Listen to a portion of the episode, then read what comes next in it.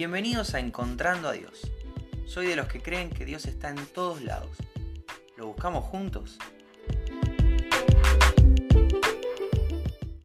Hola, ¿cómo estás? Bienvenido, bienvenida al episodio de hoy de Encontrando a Dios. Hoy es 28 de febrero, último día del mes.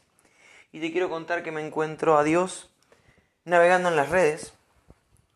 Me encuentro a Dios en un tweet, en realidad la captura de un tweet en Instagram con una frase que dice, es preferible un desierto con Dios que un Edén sin su compañía. Y pensaba un poco en esta idea, ¿no? Del, desierto, del Edén. El Edén representando lo próspero, lo fructífero, lo vivo, ¿no? Me imagino el Edén como un lugar verde, eh, con un clima agradable, pero sin la presencia de Dios. Y el desierto, en la Biblia se habla mucho del desierto y es siempre un lugar árido, ¿no? El desierto como lo conocemos nosotros, pero también representa en muchas situaciones esos, esos tiempos difíciles. Hablar de un desierto espiritual, por ejemplo, son hablar de, de esos momentos áridos en la vida del cristiano. Ahora la, la consigna es genial. Es preferible un desierto, esas situaciones horribles, no deseadas, ese, ese sol que raja la tierra, esa falta de agua, ¿no? ¿no? Con todo lo que conlleva un desierto, pero tomado de la mano de Dios, que el lugar más lindo y verde y perfecto del mundo, pero sin Él. De hecho, David, el rey David, en un salmo, dice algo similar. En el Salmo 84.10, David dice, un solo día en tus atrios es mejor que mil en cualquier otro lugar. Prefiero ser un portero en la casa de mi Dios que vivir la buena vida en la casa de los perversos.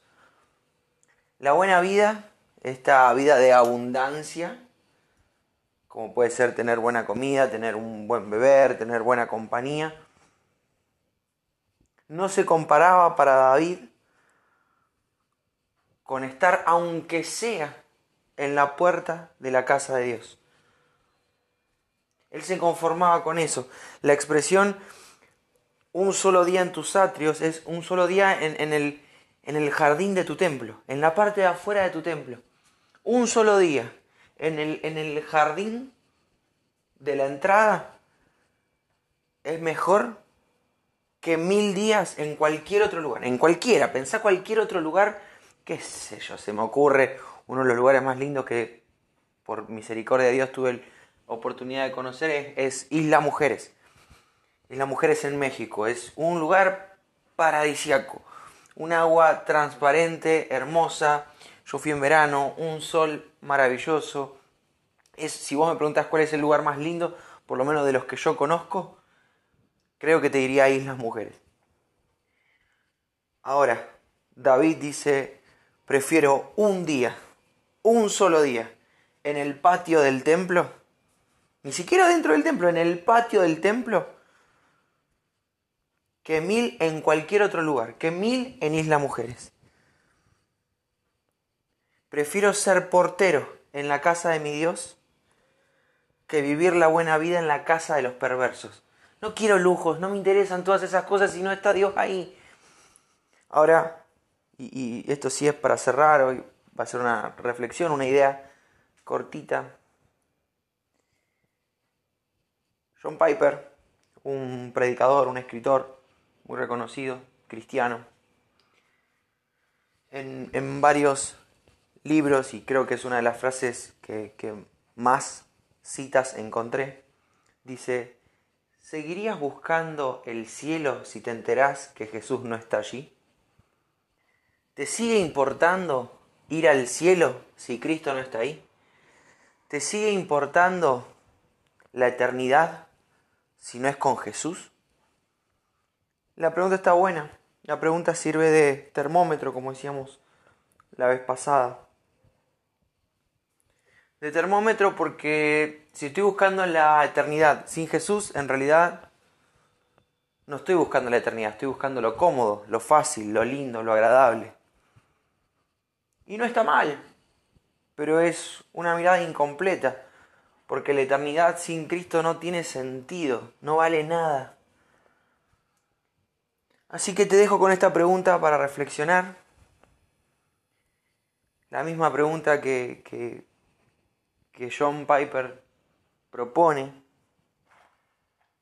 la misma pregunta o la misma idea que seguramente se, propone o trata de, de, ejemplificar David en su salmo.